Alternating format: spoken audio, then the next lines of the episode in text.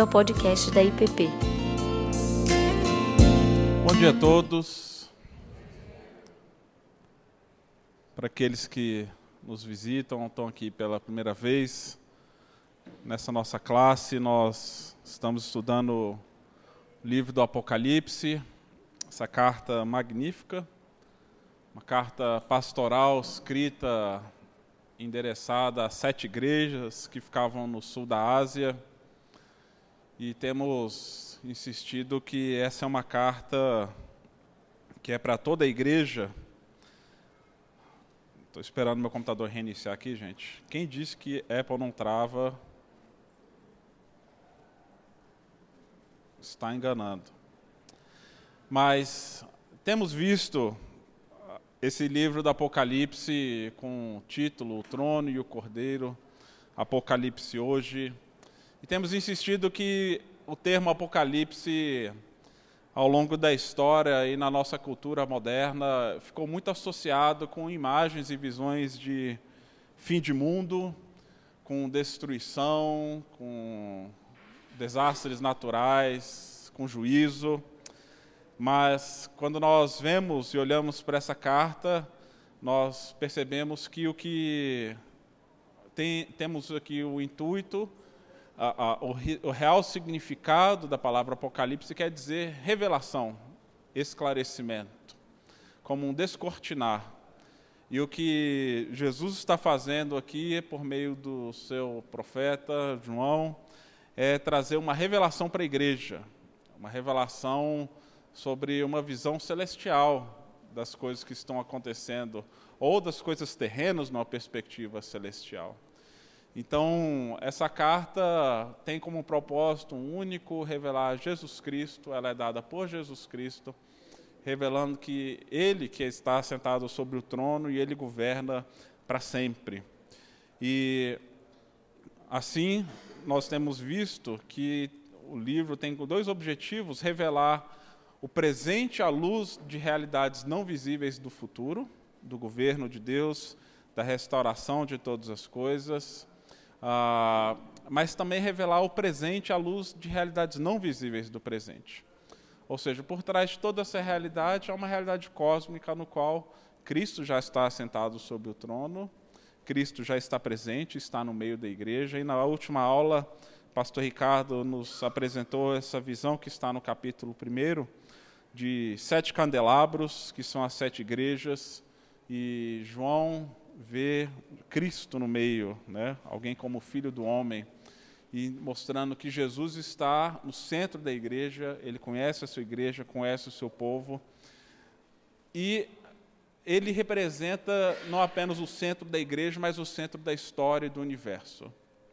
Ou seja, muitas vezes a gente pode se sentir à margem da história e dos grandes acontecimentos da humanidade, mas a visão de Apocalipse é de que Cristo está no centro do universo e a igreja juntamente com ele.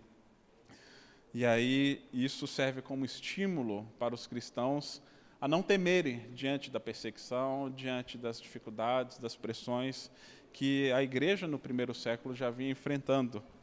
Se podemos resumir a mensagem do Apocalipse, o reverendo Eugene Peterson resume dessa seguinte maneira, dizendo: Vocês acham que Roma está no controle das coisas? Pois não está. Cristo está no controle e assim ele que ele o faz. Vocês acham que a perseguição, blasfêmia, morte e César são as palavras finais? Pois não são. Adoração, vida, adoração e o Cristo vivo são as palavras finais. Então, por trás dessas realidades visíveis, há uma realidade não visível, cuja palavra final é Cristo, é a vida, é a adoração diante do trono dele, e nós somos convidados, como povo de Deus, a participar não apenas dessa visão, como dessa realidade também em adoração, em fidelidade, perseverança, testemunho, lealdade, discipulado radical e submissão a Ele. E hoje nós vamos entrar no capítulo 2 e o pastor Ricardo também já deu uma introdução na aula passada sobre alguns elementos que nós vemos no capítulo 2, que são essas mensagens do rei às suas igrejas, Ah, sete aqui representam, ah, um, é o número que representa a totalidade, é um número da perfeição. Então, são cartas no capítulo 2 e 3, que são para sete igrejas específicas, mas também foi utilizada como uma carta circular. Então, todo o livro do Apocalipse, ele deveria circular por essas sete igrejas e por outras comunidades ali ah, do sul da Ásia, em qual cada igreja tinha uma mensagem específica. Agora, nós comumente chamamos de cartas, e na maioria das, igrejas, das Bíblias e das traduções aparecem no título que nós temos, carta à igreja de Éfeso, carta à igreja de Esmirna, carta à igreja de Tiatira e assim por diante. Mas, ah, como vimos semana passada, a palavra que é utilizada aqui para a igreja é eclésia. E a eclésia, no termo grego, quer dizer literalmente assembleia não é um termo que vem de um ambiente religioso, e sim do ambiente cívico, social, no qual representa a, o agrupamento, o ajuntamento de cidadãos para discutir os negócios da cidade. Então, essas mensagens que chegam às eclésias diferentes de Éfeso, Tiatira, Esmirna, ah, Laodiceia e assim por diante, são oráculos, né? e a gente viu com o pastor Ricardo que ela mistura características de dois tipos de literatura, tanto do oráculo profético, que nós temos do Antigo Testamento, cujas palavras né, ah, são de, de revelação, são de elogios, de palavras de revelar aquilo que Deus conhece a respeito daquela igreja, mas também palavras de exortação e de confronto para essas comunidades. Mas ela também tem uma característica de éditos imperiais, no qual nós temos aqui a, a mensagem de um rei. Não é simplesmente alguém cuja a, autoridade está ausente, é, está falando de alguém que governa como imperador, como os reis mandavam mensagens para cidades específicas, dando ordens, dizendo: Olha, eu sei que vocês estão vivendo assim, mas vocês têm que viver assim. Se não viverem assim, as consequências vão ser tais. E assim diz o Senhor para essas igrejas também, e nós temos essa estrutura, tanto de uma forma de escrita romana, como também uma forma de escrita hebraica. Ah, e aqui nós vemos que diante dessas palavras, e nós vamos ler cada uma das quatro, uh, quatro mensagens que nós temos no capítulo 2, nós vemos que aqui nessas mensagens temos um Cristo que se preocupa com as suas igrejas, que se importa com elas, que conhece elas, afinal ele está no centro da igreja, como nós vimos na semana passada, e ele requer nada menos do que a lealdade absoluta do coração da vida daqueles que se chamam como cristãos. Então a gente vai ver que não há muito espaço, ou talvez nenhum espaço, para um tipo de cristianismo light, quando a gente olha as cartas. Mesmo diante das lutas, das perseguições e das pressões, ah, o povo de Deus é chamado para um compromisso fiel ah, e não como a fidelidade como uma maneira de barganhar e conquistar a salvação, mas uma vez compreendendo que eles foram salvos, redimidos, transformados, que chamam de Cristo de seu Senhor, agora ele, a resposta da igreja deve ser de total entrega. E aqui nós temos uma estrutura que ela é comum para todas essas mensagens, as, essas quatro, as sete cartas a todas elas nós temos um endereçamento, ah, no qual diz aqui, logo no início, ao anjo da igreja. Ao anjo da igreja entende-se ah, geralmente como o pastor da igreja. Né? A palavra grega para anjo quer dizer literalmente mensageiro, ou seja, não era simplesmente uma figura celestial, mas provavelmente era o pastor que cuidava daquela comunidade.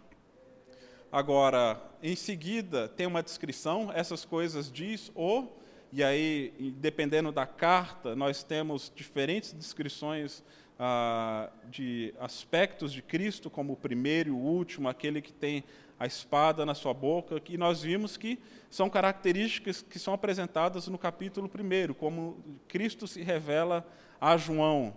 E então, para cada igreja, Cristo se revela diferentes aspectos do seu caráter, da sua pessoa. E aí, para todas as igrejas, com exceção da igreja de Laodiceia, há uma palavra de reconhecimento ou de elogio. Ele diz: Eu conheço as tuas obras. E para a maioria delas, com exceção de Esmirna e de Filadélfia, é, Cristo tem uma palavra de exortação, né? um, um apelo para transformação, no qual é seguido de uma advertência, né? arrepende-te, e uma promessa escatológica, no qual ele diz: Ao vencedor darei e aí ele vai trazer diferentes promessas para essas diferentes realidades ah, e conclui então com um apelo final: ouça o que o Espírito diz às igrejas. Então nós vemos essa estrutura básica em todas essas mensagens aqui e elas nos ajudam então a compreender de que maneira Cristo quer se revelar ou comunicar para cada uma dessas igrejas.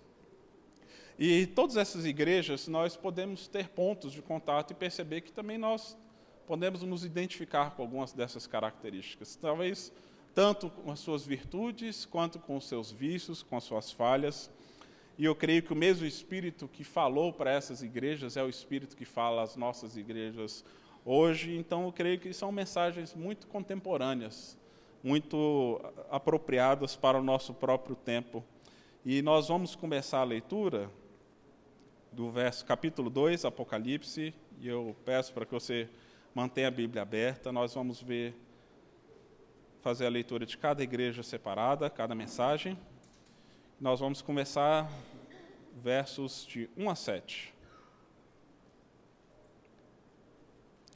Ao anjo da igreja em Éfeso escreve: Essas coisas diz aquele que conserva na mão direita as sete estrelas e que anda no meio dos sete candeeiros de ouro.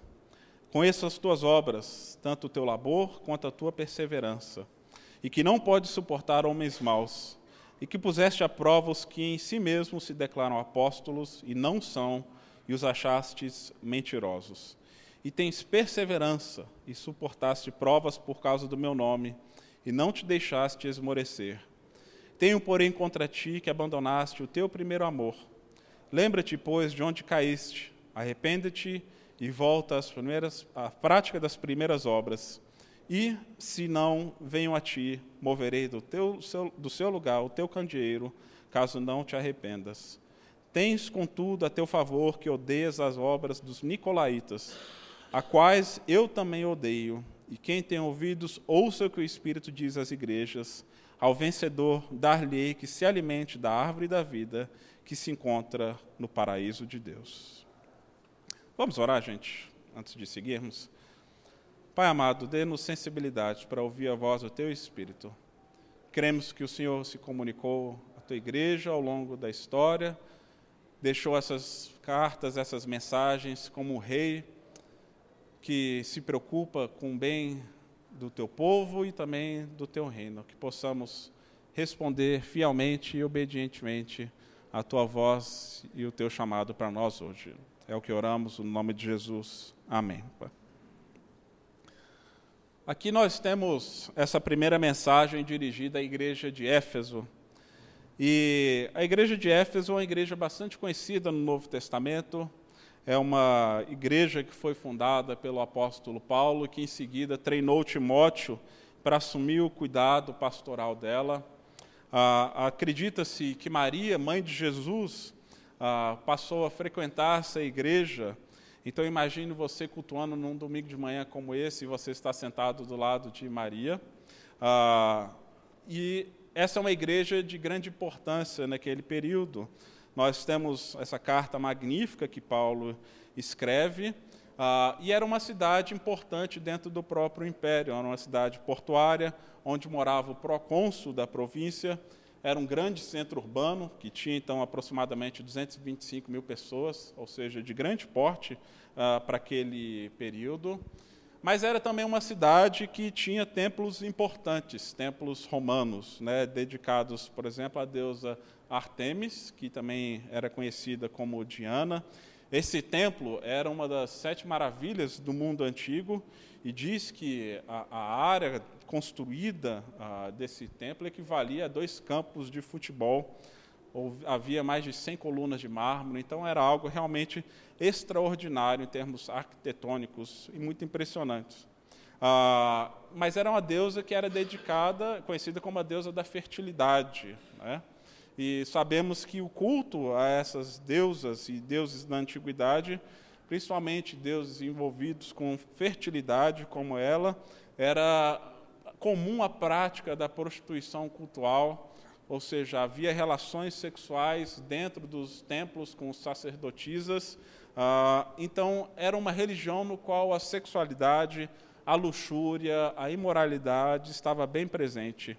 E nós vamos ver, ao longo de todas essas cartas, que a questão da idolatria, a adoração a falsos ídolos, está intimamente ligado com a questão da imoralidade. Então, idolatria e imoralidade caminham bem próximos. E não deixa a prostituição, o adultério ou qualquer vício sexual não deixa de ser também uma forma de idolatria, porque você está dizendo para o seu corpo que você precisa disso mais do que qualquer outra realidade e sabemos bem que qualquer realidade, mesmo que boa e legítima, no lugar de Deus, pode se tornar um grande ídolo.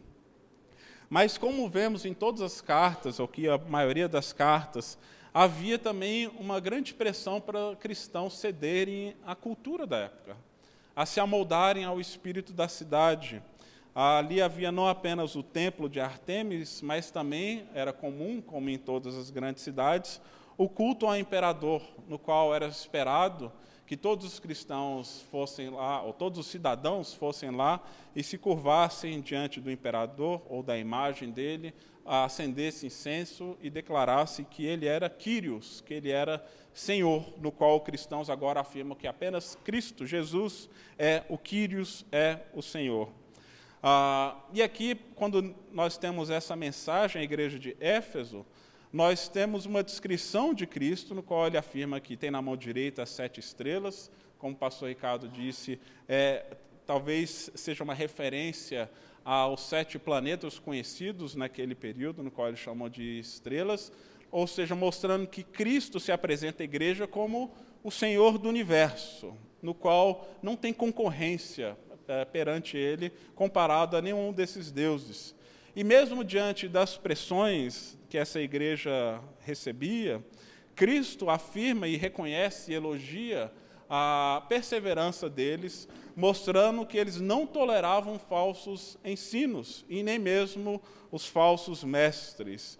Diz o texto que Jesus conhece as boas obras da igreja, conhece a fidelidade, não se curvou aos ídolos, não se deixou levar por falsos ensinos, tem suportado provas por amor ao nome de Jesus, ou seja, tem sofrido pressões para se amoldar à cultura da cidade, mas ela não tem cedido. E então a, a igreja é elogiada por essa firmeza, por não tolerar os maus, por desmascarar mentirosos, falsos apóstolos. Diz o texto que a igreja odiava a obra dos nicolaítas, ah, e aí Cristo afirma: Eu também odeio a obra desses nicolaítas, o que é uma expressão bastante forte. E não se sabe exatamente quem eram esses nicolaítas, mas ah, acredita-se que era algum grupo que havia entrado e estava influenciando as igrejas e pregavam de algum modo uma certa relativização, que era possível seguir a Cristo, confessar que Ele é o Senhor, mas ainda assim se curvar diante do imperador, ou participar de certas práticas idólatras da cidade, o que naturalmente iria levar a práticas de imoralidade.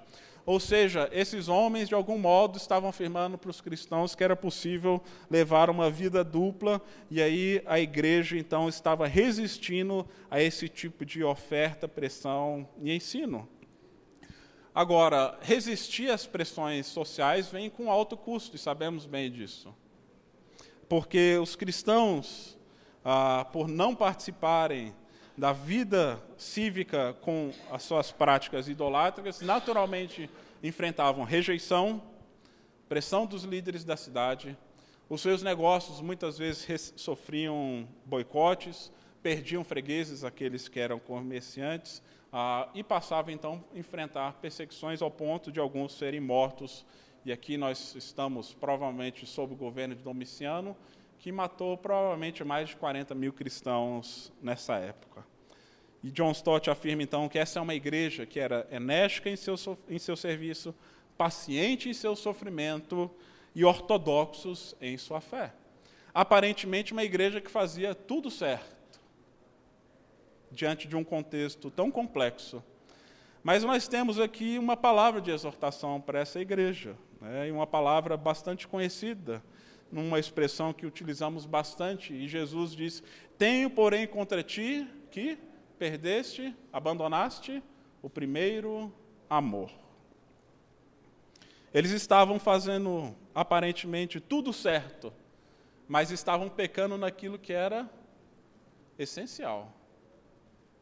E é curioso porque Paulo, escrevendo aos Coríntios, né, ele vai falar, lá em 1 Coríntios 13, que se você pode fazer inúmeros sacrifícios, alimentar os pobres, fazer inúmeras boas obras, mas se não tiver amor, de nada valerá. Pode falar a língua dos anjos, pode fazer o que for.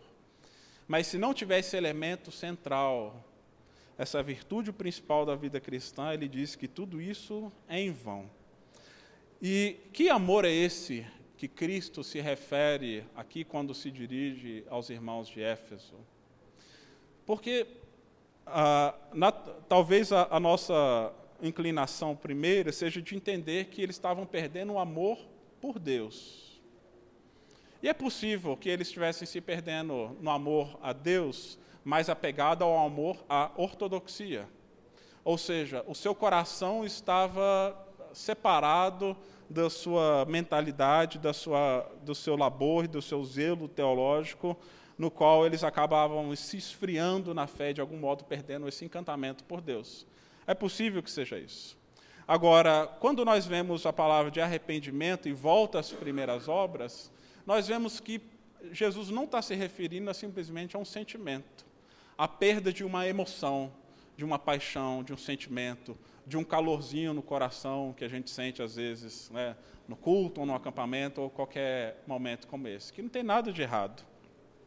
Agora, muitos acreditam, alguns ah, estudiosos e comentaristas, que o amor que eles estavam perdendo não era simplesmente o amor a Deus, e sim o amor ao próximo.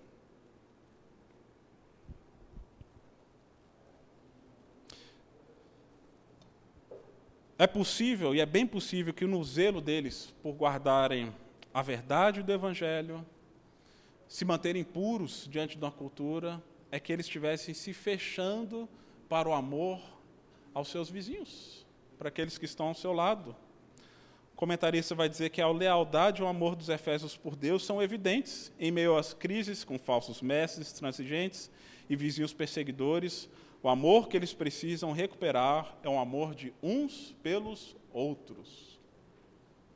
E aqui, gente, ah, podemos reconhecer que todos nós enfrentamos essa tentação e esse grande risco. Que na preocupação da gente se guardar, da gente não se misturar com falsos ensinos, da gente não ser influenciado pela nossa cultura, da gente não se contaminar, de querer proteger os nossos filhos, nós começamos a criar uma bolha, uma redoma no qual nós vamos nos fechando e nos fechando para o amor ao próximo, aos que se perdem, aos que ainda vivem iludidos com os falsos ensinos. E aí a intolerância deles com o falso ensino talvez passou a refletir numa intolerância a todo tipo de pessoa.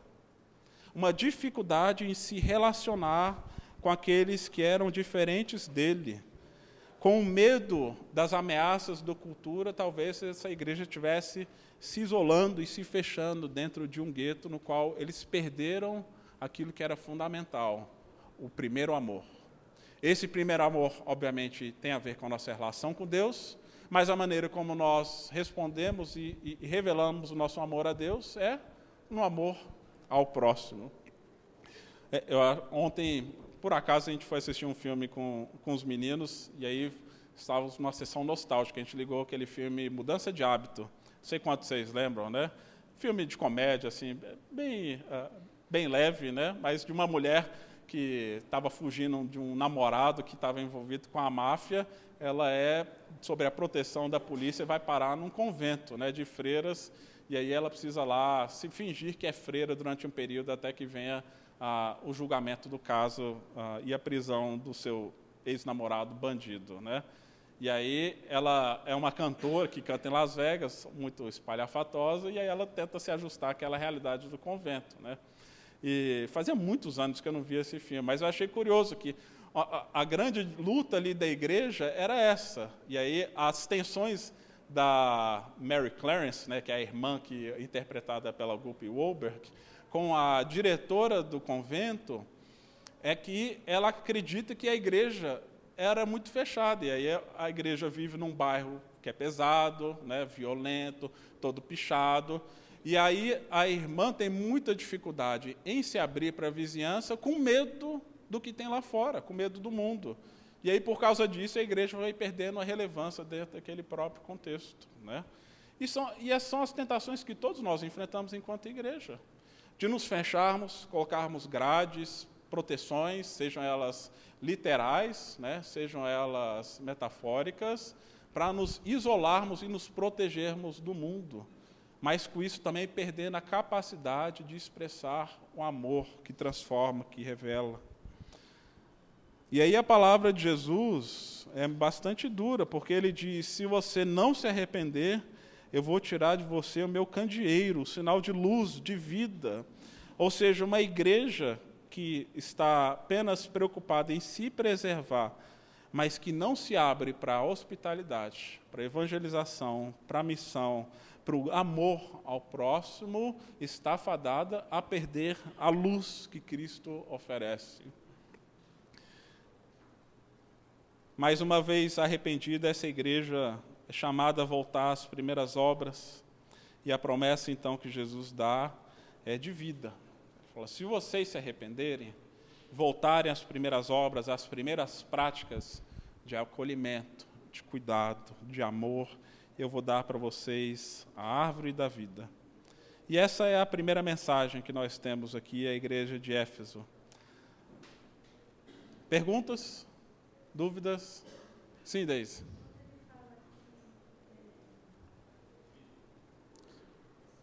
Deise, só te dar o microfone, só um instante.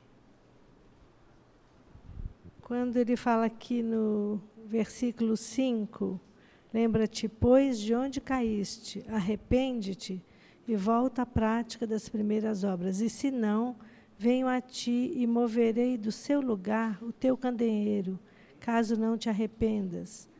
Como esses, esses candeeiros eram, sete candeeiros eram as sete igrejas e estavam diante do trono, o que, que você entende aqui?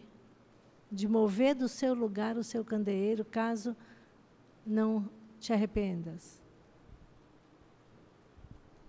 Para todas essas igrejas, nós vemos que a palavra de Jesus é realmente uma palavra de juízo, né? Se não houver arrependimento, se não houver mudança, se ela continuar num caminho que vai para a perdição, o fim dela vai ser Jesus retirar o candeeiro, que é a própria luz, né, a própria vida da igreja. Então está mostrando que sem arrependimento, sem a volta das primeiras obras, né, que ele fala são as obras do amor, ah, essa igreja está fadada a morrer, né? E assim se segue também com as outras igrejas, e nós veremos isso. E por isso a promessa é: mas se vocês se arrependerem, eu vou dar para vocês a árvore da vida. Então aquilo que foi prometido, ah, ou que seria oferecido, entendemos lá para Adão e para Eva no Éden, uma vez que ouvissem a palavra de Deus, eles poderiam experimentar ah, da árvore da vida, que é o que é oferecido para, para a igreja de Éfeso. É, vitalidade, né? Ah, diante da fidelidade deles. Mas o texto segue. Vamos olhar agora para Esmirna, versos 8 a 11. Ao anjo da igreja de Esmirna escreve: Essas coisas diz o primeiro e último que esteve morto e tornou a viver. Conheço a tua tribulação e a tua pobreza, mas tu és rico e a blasfêmia dos que si mesmos declaram judeus e não são, sendo antes sinagoga de Satanás. Não temas com o que tem de sofrer. Eis que o diabo está para lançar em prisão alguns dentre vós, para ser dispostos à prova, e tereis tribulação de dez dias. Ser fiel até a morte, e dar-te-ei a coroa da vida. Quem tem ouvidos, ouça o que o Espírito diz às igrejas. O vencedor de nenhum modo sofrerá o dano da segunda morte. Como dissemos no início, essa é uma das, uma das duas cartas no qual não recebe nenhuma palavra de exortação ou de advertência. Ah, é possível ser uma igreja na terra no qual Jesus elogia e não tem uma palavra de correção, pelo que nós vemos aqui. Não é que eram todos perfeitos ou que não tinham nenhum pecado, é né? lógico que todos nós falhamos, mas nós vemos muito bem que talvez as igrejas que mais se encontram próximos daquilo que Deus tem é, são igrejas também que enfrentam realidades muito duras, como nós vemos aqui, que é uma realidade de tribulação e sofrimento.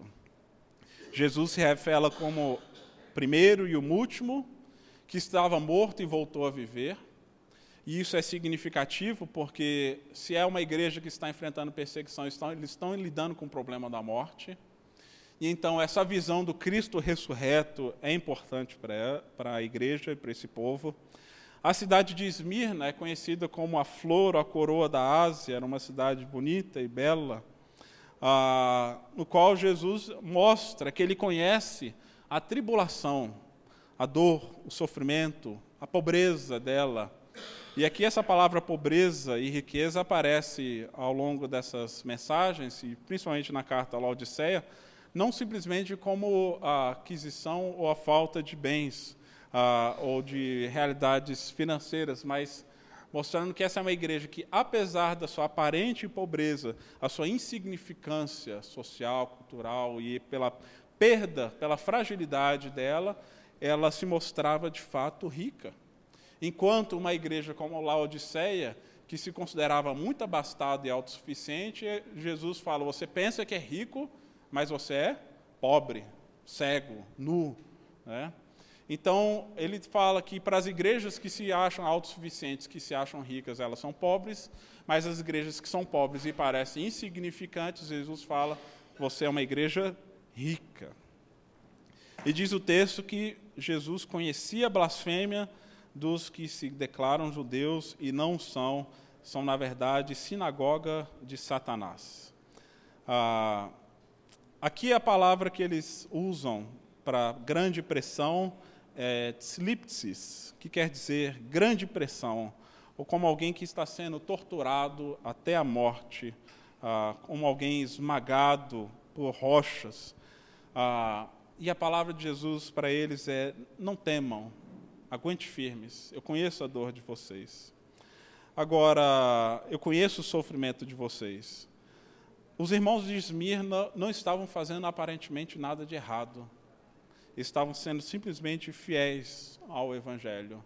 E essa pressão, essa slipsis, era justamente a pressão sofrida por fazer a coisa certa. Uma pressão que todos nós estamos sujeitos quando os ídolos são desmascarados, quando ah, os ídolos da cultura são revelados.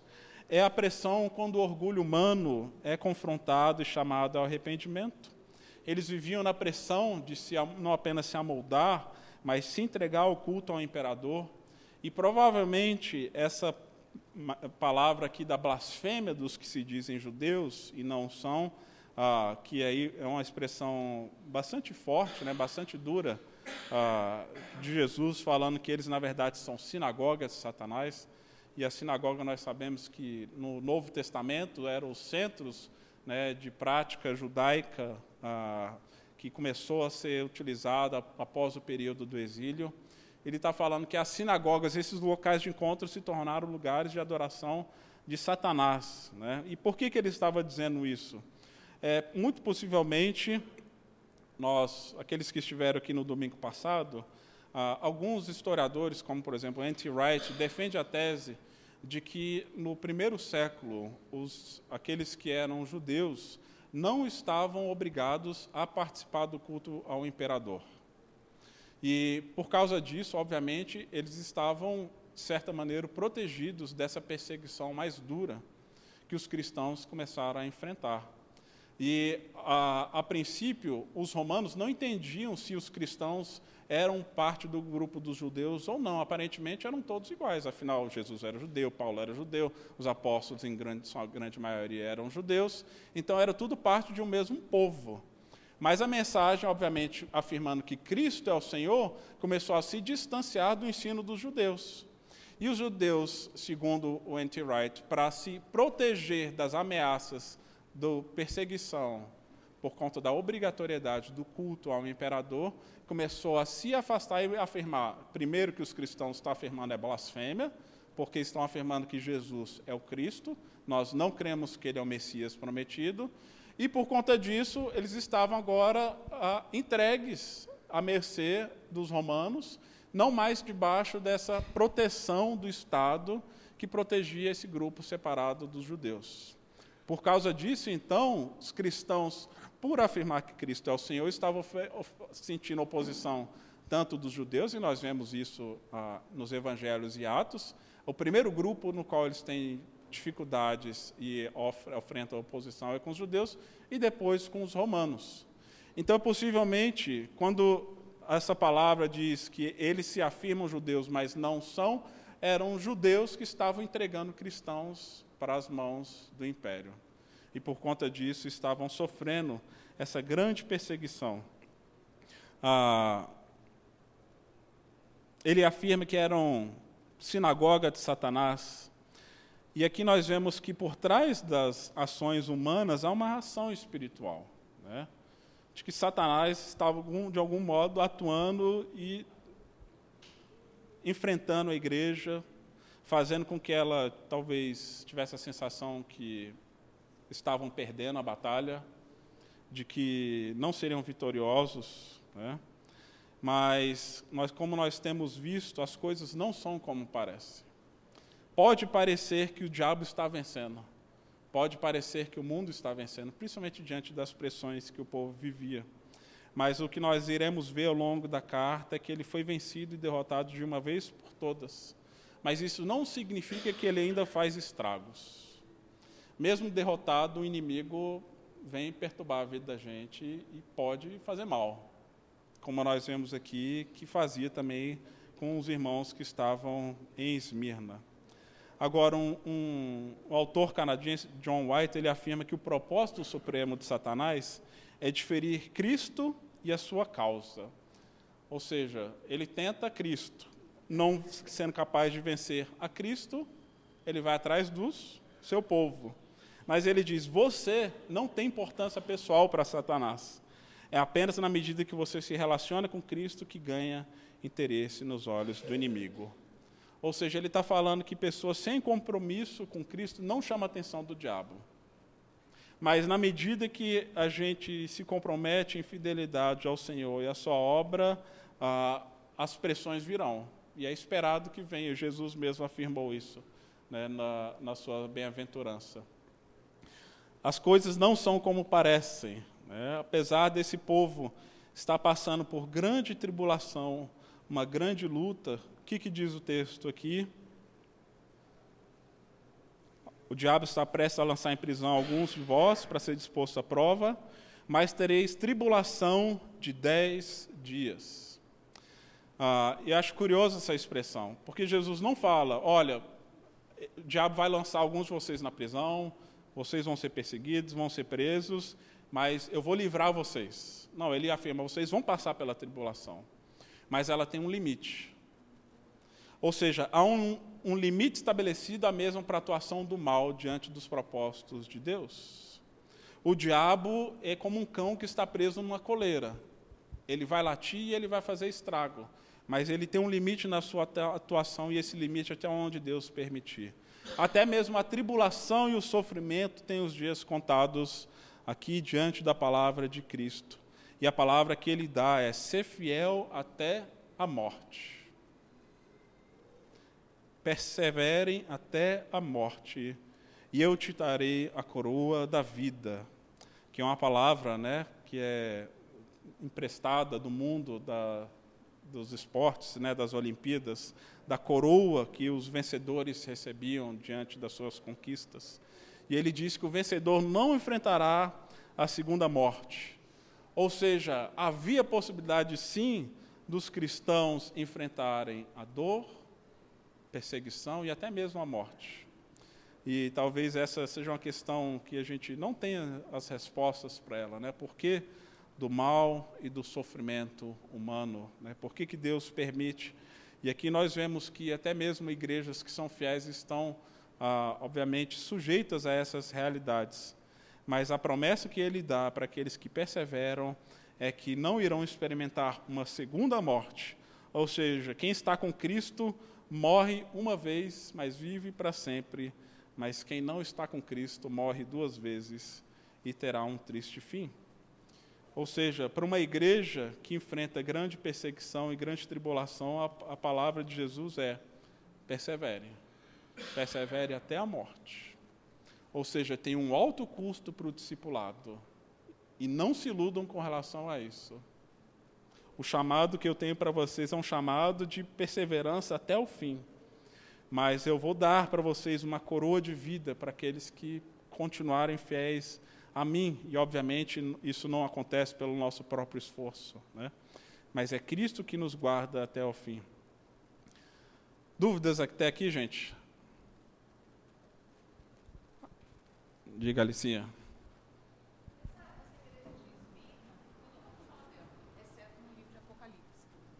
Essa é, Pérgamo, essas Tiatira, a gente não ouve ela nos evangelhos, em lugar nenhum. Elas são região, faz parte da região metropolitana de outra, sei lá, está ligada a alguma outra. Por que, que a gente não ouve dela? Por que, que a gente não ouve das anteriores, das cartas? Existe alguma explicação para isso?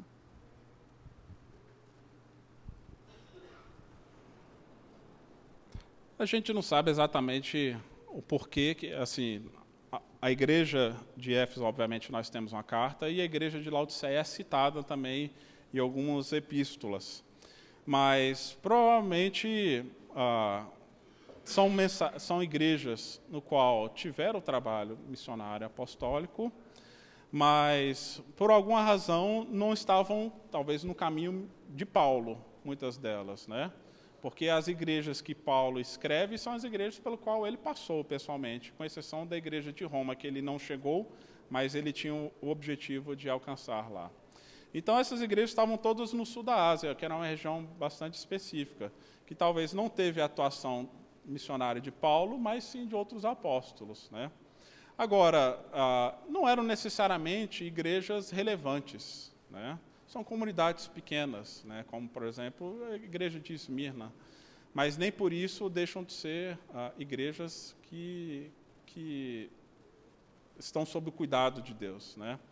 Ah, e aqui, obviamente, está falando da, do nome de cidades. Né? Então, eram cidades daquela região, ah, como haviam tantas outras, Corinto, Éfeso, Filipos, mas simplesmente é um outro foco de ação missionária da igreja. Agora, acredita-se que, apesar de ser endereçada a essas cidades específicas, as outras igrejas também deveriam receber essa carta, né, a carta de Apocalipse.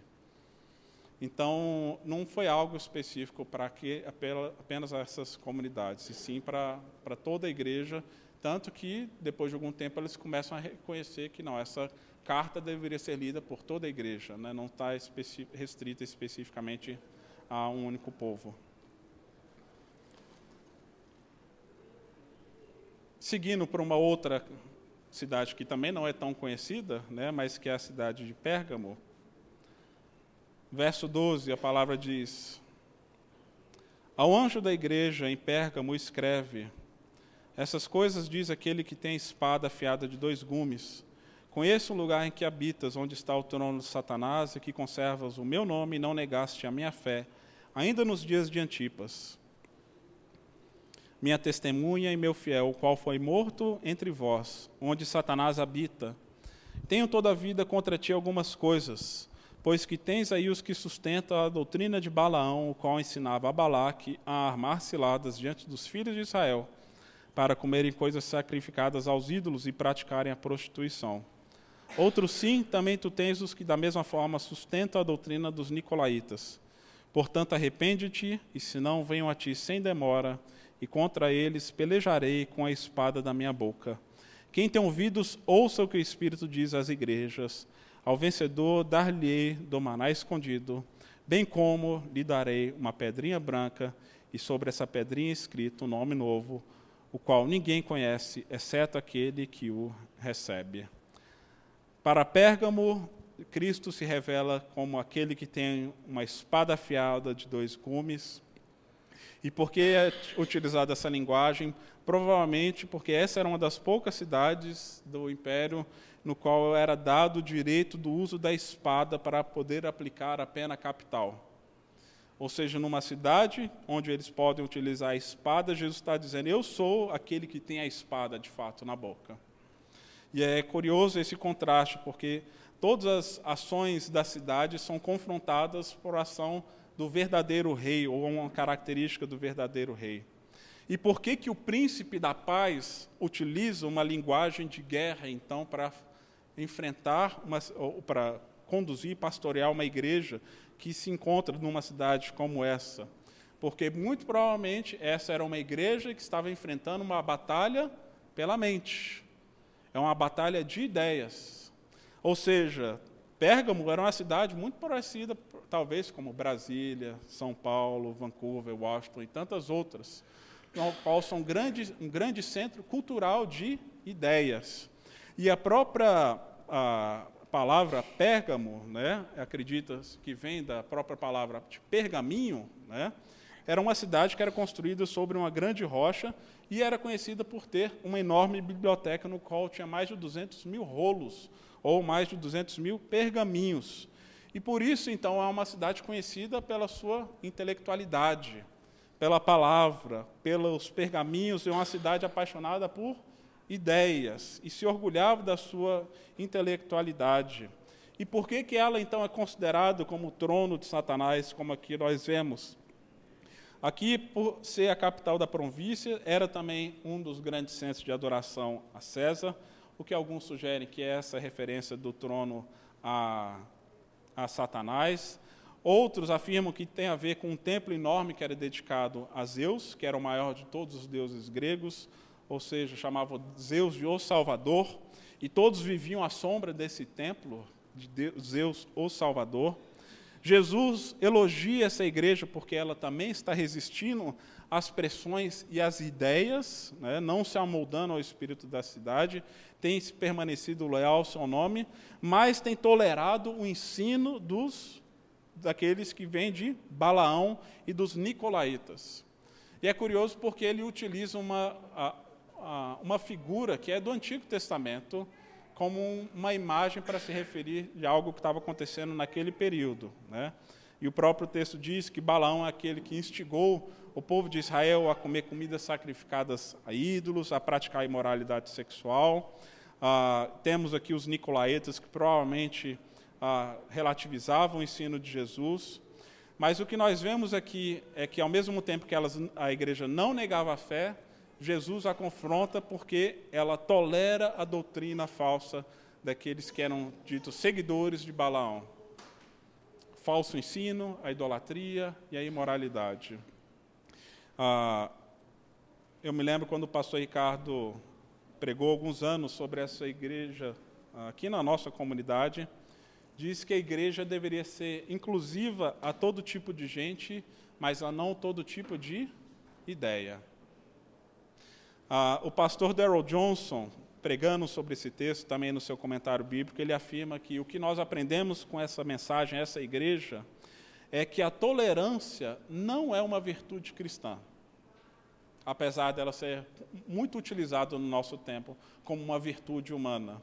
Mas, em termos bíblicos, o que nós temos como virtude é paciência, compreensão, graça, misericórdia, amor, hospitalidade, mas não tolerância porque a tolerância pode se confundir entre essa tolerância de pessoas ou a tolerância a ideias e práticas.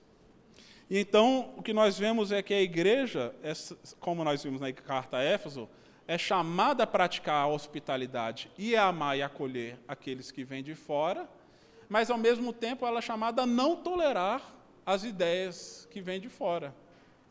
E então a palavra de exortação para essa igreja é justamente essa, porque apesar deles não negarem a fé, estavam negociando aspectos importantes da fé, abraçando doutrinas estranhas e falsos ensinos que estavam ameaçando a igreja.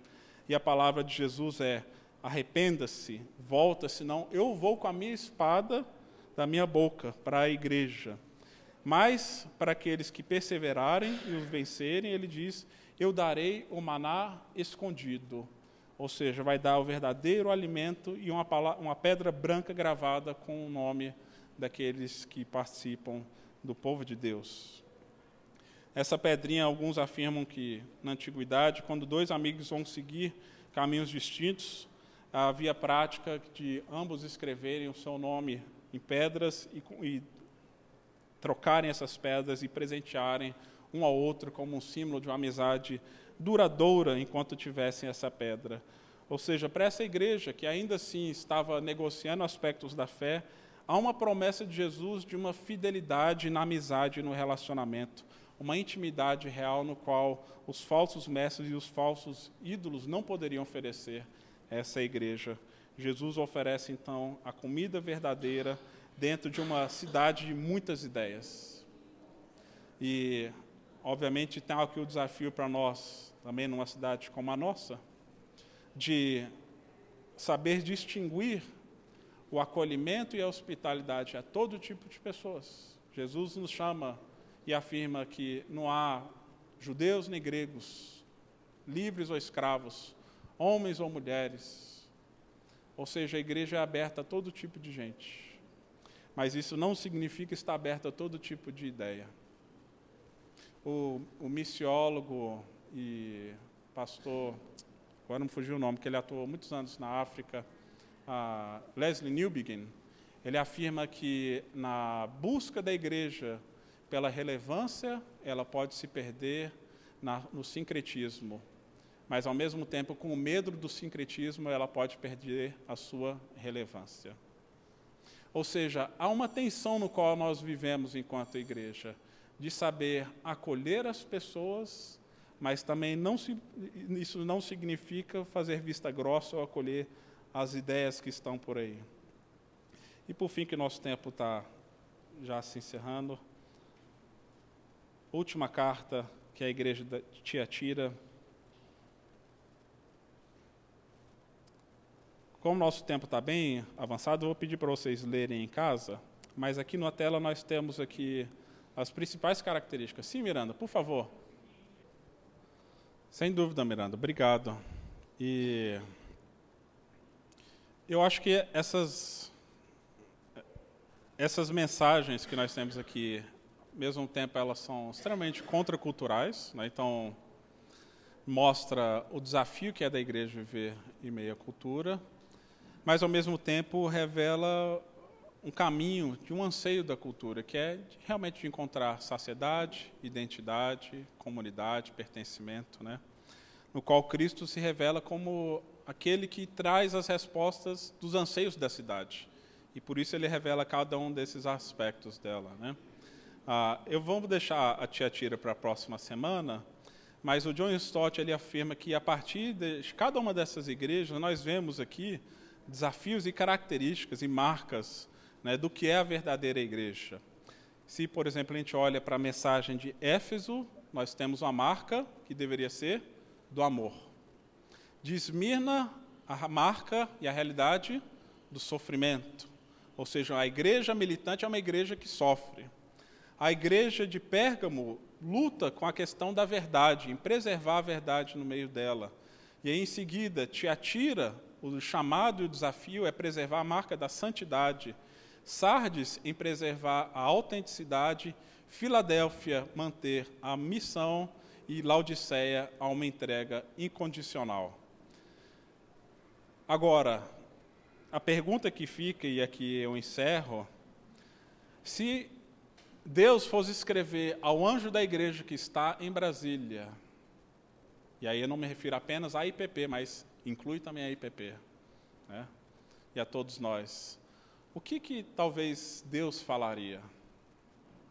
Tanto afirmando as virtudes dessa igreja, como também talvez confrontando né, quais são os ídolos do nosso tempo e os ídolos da nossa cidade que talvez precisam ser expostos, né, revelados, confrontados, e em quais áreas nós precisamos nos arrepender para então poder receber essa palavra vitoriosa de Jesus, de bênção, de vida para a igreja que se permanece fiel. Né? Mas eu acredito que esse é o desafio para todos nós, porque nós podemos ver em todas essas igrejas características no qual nós podemos nos identificar, tanto das coisas boas quanto daquelas que a gente precisa talvez cuidar, né? Ou seja, nós somos talvez muito preocupados sim com um bom ensino, com zelo, com cuidado com ortodoxia, com nos preservarmos fiéis, mas talvez, e aí eu reconheço em mim, talvez a grande dificuldade seja a hospitalidade, o amor ao próximo, cuidado aos que se perdem, às vezes esse medo de se abrir e as das ameaças externas, né? Amém. Alguém mais? Vamos orar encerrando então. Pastor Ricardo, você pode orar por nós?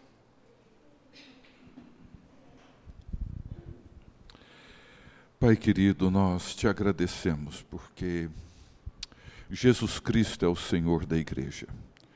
Encontra-se sempre no meio dela.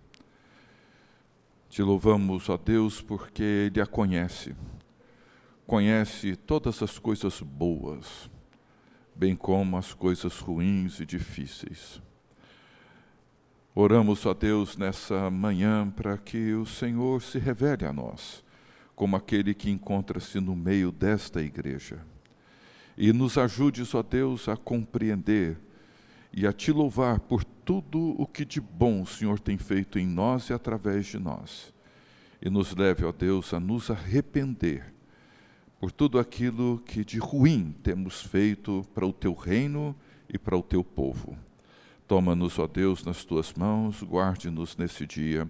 É o que pedimos no nome de Jesus. Amém.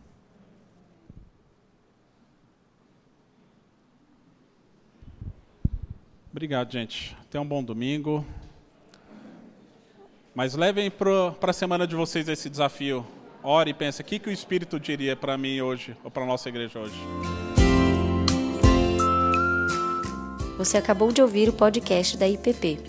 Para saber mais, acesse nossa página em www.ippdf.com.br.